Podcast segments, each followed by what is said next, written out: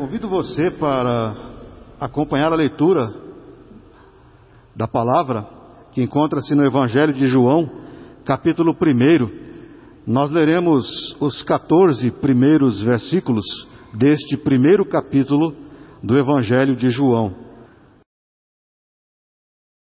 Há uma história que eu gostaria de chamar sua atenção a ela.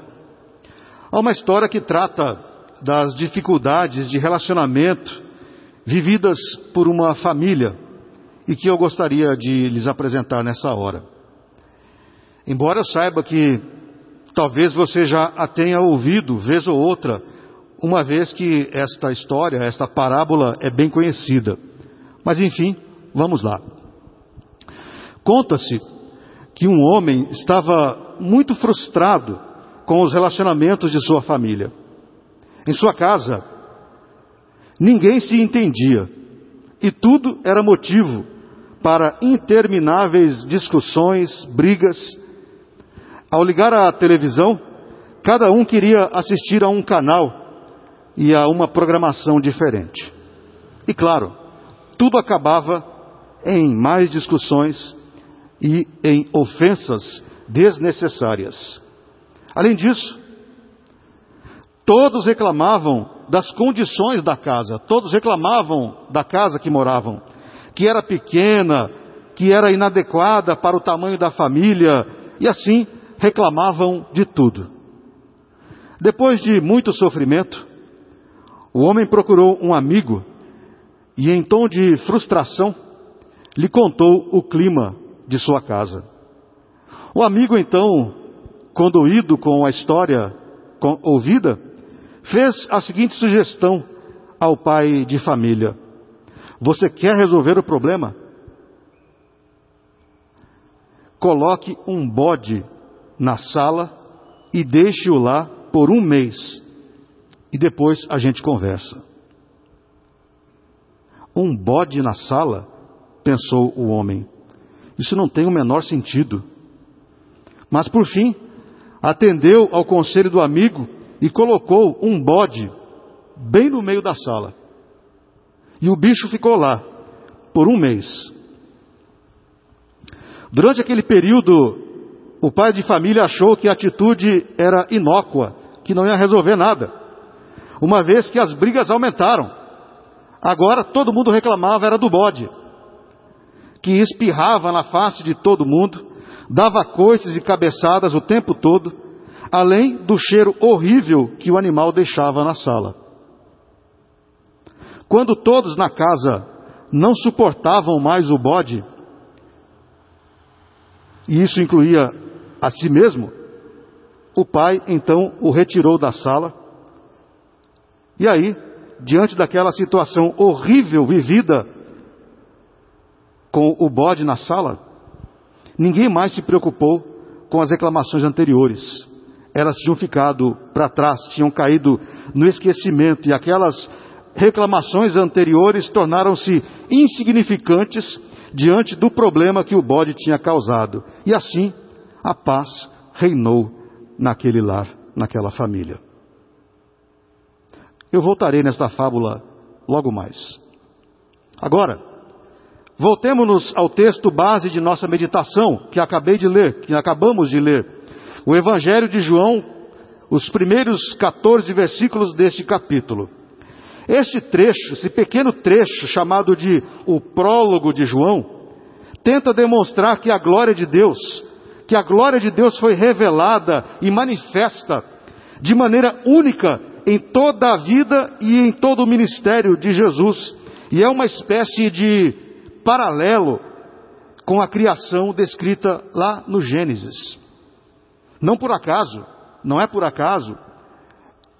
O Evangelho de João começa com a mesma expressão que começa o livro do Gênesis, no princípio.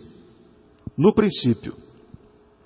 Em outras palavras, este trecho, este início do Evangelho, chamado de o prólogo de João, traça um paralelo entre a atuação de Deus na primeira e na segunda ou nova criação, que é a vinda de Jesus. O Filho de Deus, Jesus de Nazaré. E hoje, hoje, quando nos preparamos para o culto das luzes, e sob o tema Deus conosco, esse é o tema desse mês, quero lhes falar justamente nesta manhã sobre esta nova criação, a vinda, o envio de Jesus Cristo a este mundo. Para tanto, é necessário olhar para a situação da humanidade anterior ao nascimento de Jesus Cristo, o Filho de Deus. Observemos então a situação da humanidade. De acordo com João, no princípio era o Verbo, e o Verbo estava com Deus, e o Verbo era Deus. No original grego, o termo para esta palavra é logos. Logos. Assim temos algo como no princípio era o logos e o logos estava com Deus e o logos era Deus. Logos era um vocábulo utilizado pela filosofia grega que tentava dar sentido, dar significado ao princípio da razão, ou o princípio da ordem do universo, o princípio que dá forma, que dá é, jeito ao mundo material e que dá forma também à alma. Ou, se você preferir, logos era a palavra que tentava dar sentido, dar significado à mente racional do ser humano. Daí, pensamento, palavra. O evangelista João se utiliza desta palavra, verbo ou logos, para explicar que Jesus é a palavra de Deus em ação para criar todas as coisas. É a palavra de Deus em ação criando todas as coisas desde o princípio. Assim, Jesus é o Verbo, a palavra de Deus em ação na criação, mas também na revelação de Deus à humanidade. É a palavra de Deus quem revela o Salvador a este mundo. Afinal, é o Filho, é o Filho quem se encarna e se torna um conosco, ou Deus conosco. A tradução livre do reverendo Eugene Peterson, bem conhecida nossa, todos os pastores já citaram e citam esta tradução livre chamada de A Mensagem, é proveitosa para a nossa melhor compreensão desse trecho que nós acabamos de ler. E eu farei a leitura desses 14 primeiros versículos na mensagem, que diz assim: Antes de tudo, havia a palavra. A palavra estava presente em Deus, Deus presente na palavra. A palavra era Deus, desde o princípio, à disposição de Deus. Tudo foi criado por meio dele Nada, nada mesmo veio a existir sem ele. O que veio à existência foi a vida, e a vida era a luz pela qual se devia viver. A luz da vida brilhou nas trevas, e as trevas nada puderam fazer contra a luz. Continua Eugene Peterson. Houve um homem chamado João, enviado por Deus para apontar o caminho para a luz da vida. Ele veio dizer a todos para onde olhar, em quem deviam crer. João não era a luz, ele estava ali para mostrar o caminho até a luz. A luz da vida era verdadeira. Cada pessoa que entra na vida é conduzida à luz. Ele estava no mundo e o mundo existe por causa dele. Mesmo assim, o mundo não o acolheu. Ele veio para o seu povo, mas eles não o quiseram. Mas houve os que o quiseram de verdade, que acreditaram que ele era o que afirmava ser, que fez e o que disse ter feito. Ele fez deles o seu povo, os filhos de Deus, filhos nascidos de Deus não nascidos do sangue, não nascidos da carne, não nascidos do sexo. E assim conclui Eudine. Todos nós sabemos da condição da humanidade, onde, segundo as Escrituras, todos pecaram e carecem da glória de Deus. Pelo menos é o que nos atestam vários acontecimentos narrados pela própria Bíblia. A primeira cena desta situação da humanidade é descrita no próprio Gênesis, quando o ser humano, tentado por sua própria consciência, desobedece a Deus, evento descrito como a queda da humanidade. Depois deste fato, a queda, começam todos os problemas. E assim é registrado logo em seguida o primeiro homicídio, quando Abel mata o próprio irmão Caim por pura inveja. No capítulo 6 de Gênesis, verso 5, temos a seguinte informação: Viu o Senhor que a maldade do homem se havia multiplicado na terra e que era continuamente mal todo o desígnio do seu coração. E então anuncia um dilúvio para uma espécie de limpeza da maldade humana. O que ocorreu? O dilúvio. Mas que também não resolveu, uma vez que o pecado continuava, e assim temos em todo o Antigo Testamento o registro de um sem número de ações pecaminosas e criminosas da humanidade chegando ao ponto de duas cidades serem destruídas, Sodoma e Gomorra, por causa do pecado de seus habitantes.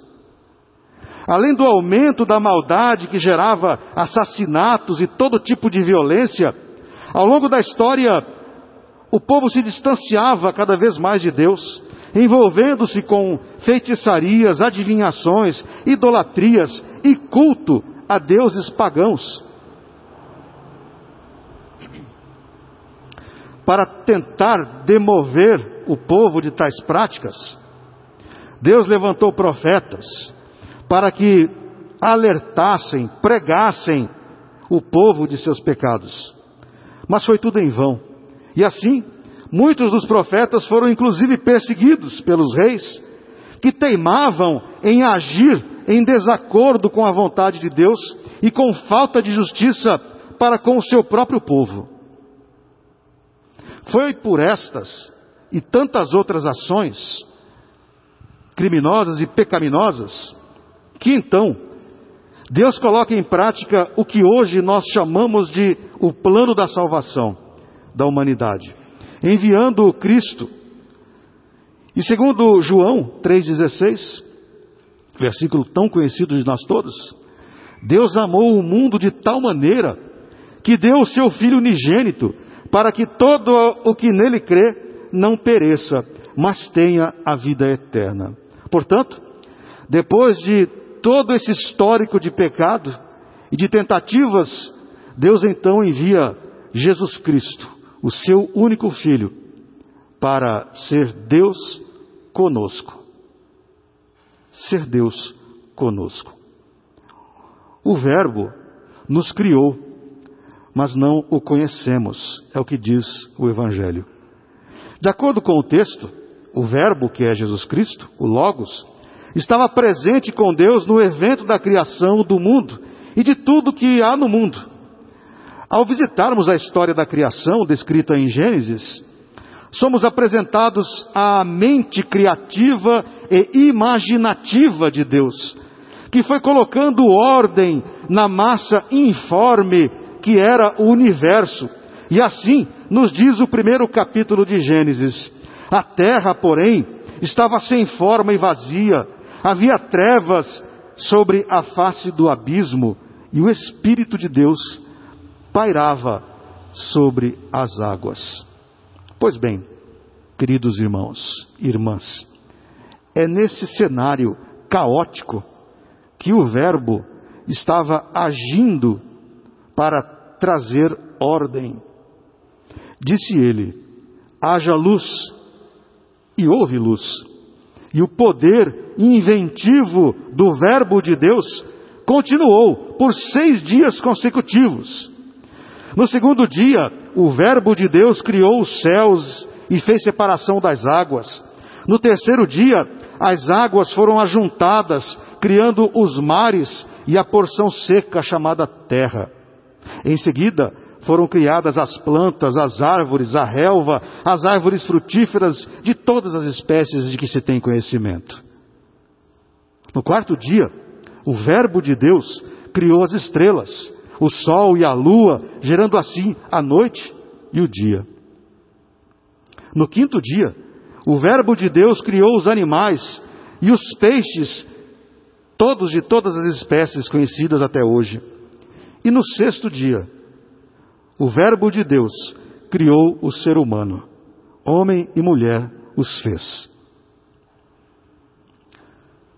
O que o evangelista João está nos dizendo em seu prólogo é que ele estava no mundo, mas este, apesar de dever sua existência a ele, o Verbo, não o conheceu e muito menos o reconheceu como o seu Criador. O mundo a que se refere João não são as plantas, os animais, os mares, os oceanos, as estrelas e o céu. Mas o mundo a que se refere o evangelista João em seu prólogo é o ser humano. O mundo, para ele, é o ser humano. É o ser humano criado à imagem e semelhança do Verbo, que possui condições dadas por ele mesmo de avaliar, de raciocinar e de reconhecê-lo. Mas como sabemos, e o próprio João nos adverte, este ser humano não o conheceu e muito menos o reconheceu como seu Criador e o seu Senhor. A chamada primeira revelação, que é a criação de Deus, não foi suficiente para que o pecado humano fosse curvado do alto de sua arrogância e prepotência. A criação não bastou. Embora seja sabido que os céus proclamam a glória de Deus, eles não obtiveram êxito para redimir o pecado do ser humano. A criação não redimiu o pecado humano. Embora a criação seja uma clara e contundente evidência da glória do Verbo de Deus, ela não possui em si mesma poder de salvar, poder de redimir os pecados.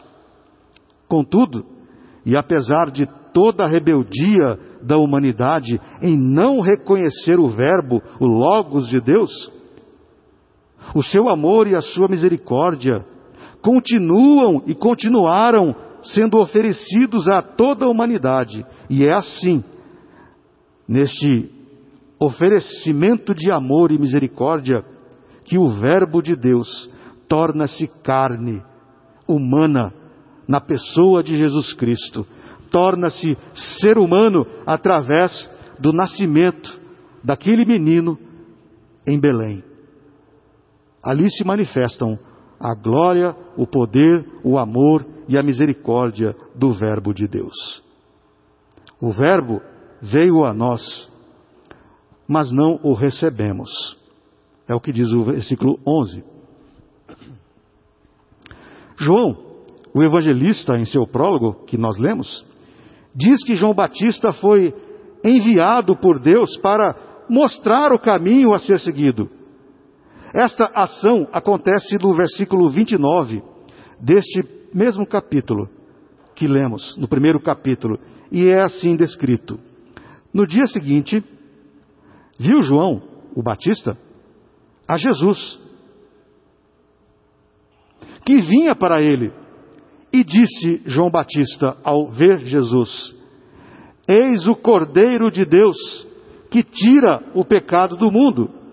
Eis o Cordeiro de Deus que tira o pecado do mundo. E foi assim que Jesus Cristo foi apresentado ao mundo como o Salvador.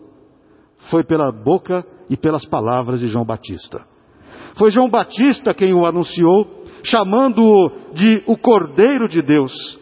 Embora o título Cordeiro de Deus esteja associado aos cordeiros que no Antigo Testamento eram sacrificados para purgarem os pecados dos homens, quero associá-lo hoje a um outro contexto.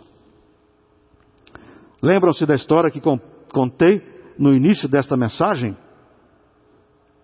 O bode, a história do bode que foi colocado pelo pai da de família no meio da sala?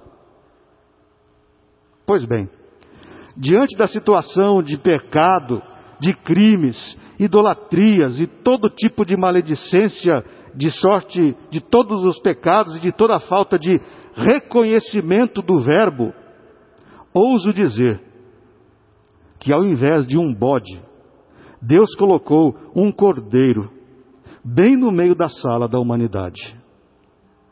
Ao invés de um bode que causa problemas, que causou problemas, Deus colocou bem no meio da sala da humanidade, não um bode, mas um cordeiro. Um cordeiro para ser observado, um cordeiro para ser ouvido, um cordeiro para ser adorado, um cordeiro bem no meio da sala da humanidade. O cordeiro que tira o pecado da humanidade chegou de maneira humilde, colocado no coxo de um curral, de um vilarejo esquecido na Judéia, a pequena Belém. O menino, segundo as Escrituras, cresce em estatura e graça diante dos homens até chegar à sua fase adulta, quando então inicia seu ministério diante dos homens, apresentado por João Batista: Eis o Cordeiro de Deus que tira o pecado de, do mundo. Embora houvesse uma expectativa pela vinda do Messias, descrita no Antigo Testamento e anunciado pelos profetas, este Messias era aguardado ansiosamente por todo o povo. Porém, esta expectativa estava posta na política. Achavam os israelitas que o Messias viria para libertá-los politicamente das garras do Império Romano. O cordeiro foi colocado bem no meio da sala da humanidade para que pudesse ser recebido como seu Salvador. Mas não foi isso o que aconteceu. Os evangelhos narram a maneira insensível com que o Verbo de Deus veio para os seus, e os seus não o receberam. O Cordeiro foi colocado na sala da humanidade e de lá falou aos seus, de lá ensinou os seus, de lá orientou os seus, mas os seus não o ouviram. Antes, fecharam seus ouvidos aos seus ensinamentos e ao seu chamado.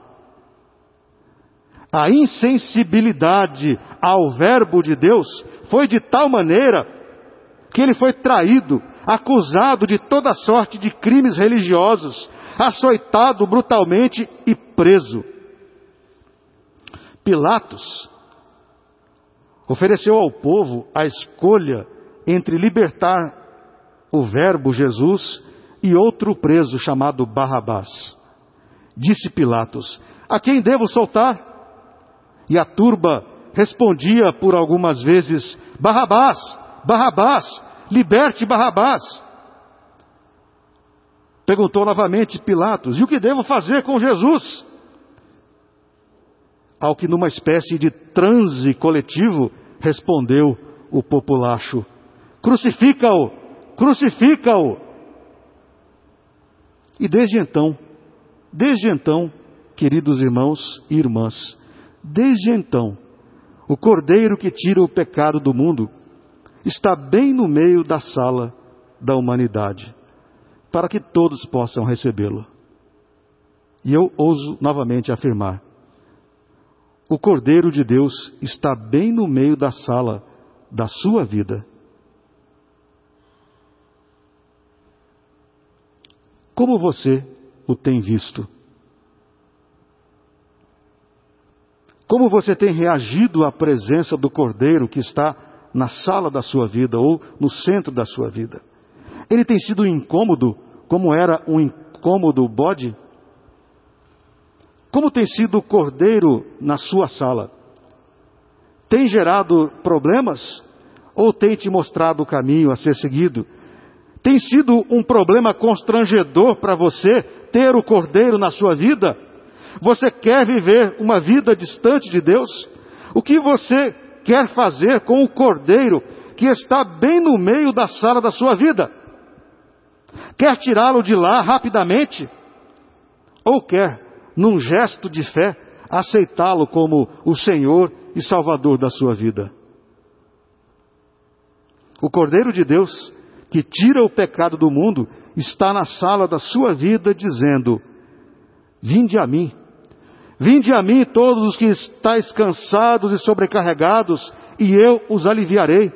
Tomai sobre vós o meu jugo e aprendei de mim, porque sou manso e humilde de coração. E assim achareis descanso para a vossa alma. É o que o Cordeiro diz a você. Do centro da sala da sua vida, o Cordeiro de Deus lhe diz ainda: Eu sou a luz do mundo. Quem me segue não andará nas trevas. Pelo contrário, terá a luz da vida. O que você tem feito com o Cordeiro de Deus, que está bem no meio da sala da sua vida? Como você tem reagido a este Cordeiro? Concluo. Embora João tenha retratado a recusa do reconhecimento de Jesus pelo mundo, ela não é total. Esta recusa não é total. E eu quero concluir esta meditação com a própria conclusão do prólogo de João, do próprio evangelista, que está registrada no versículo 12. Mas a todos quantos o receberam, deu-lhes o poder de serem feitos filhos de Deus, a saber, aos que creem no seu nome. Diz-nos ainda o evangelista: E o Verbo se fez carne e habitou entre nós, cheio de graça e de verdade. E vimos sua glória, glória como do unigênito do Pai. Neste Natal, querido irmão, querida irmã, fique atento. Fique atento, pois há um cordeiro na sala da sua vida. Aproveite e ouça o que ele tem a lhe dizer. Aproveite o que o cordeiro, que o cordeiro está na sala e o reconheça como o Senhor. Aproveite que o cordeiro está no centro da sala da sua vida e o receba como o Senhor e Salvador da sua vida. E que Deus, em sua infinita e maravilhosa graça, abençoe a todos nós neste Natal depois de dois anos tão difíceis, que neste Natal de 2021 possamos glorificar o nome do Senhor e, mais que isso, reconhecer o Cordeiro de Deus para a nossa vida. A Ele, pois, toda a glória, um Feliz Natal e um Feliz Ano Novo a todos os irmãos e irmãs. Amém.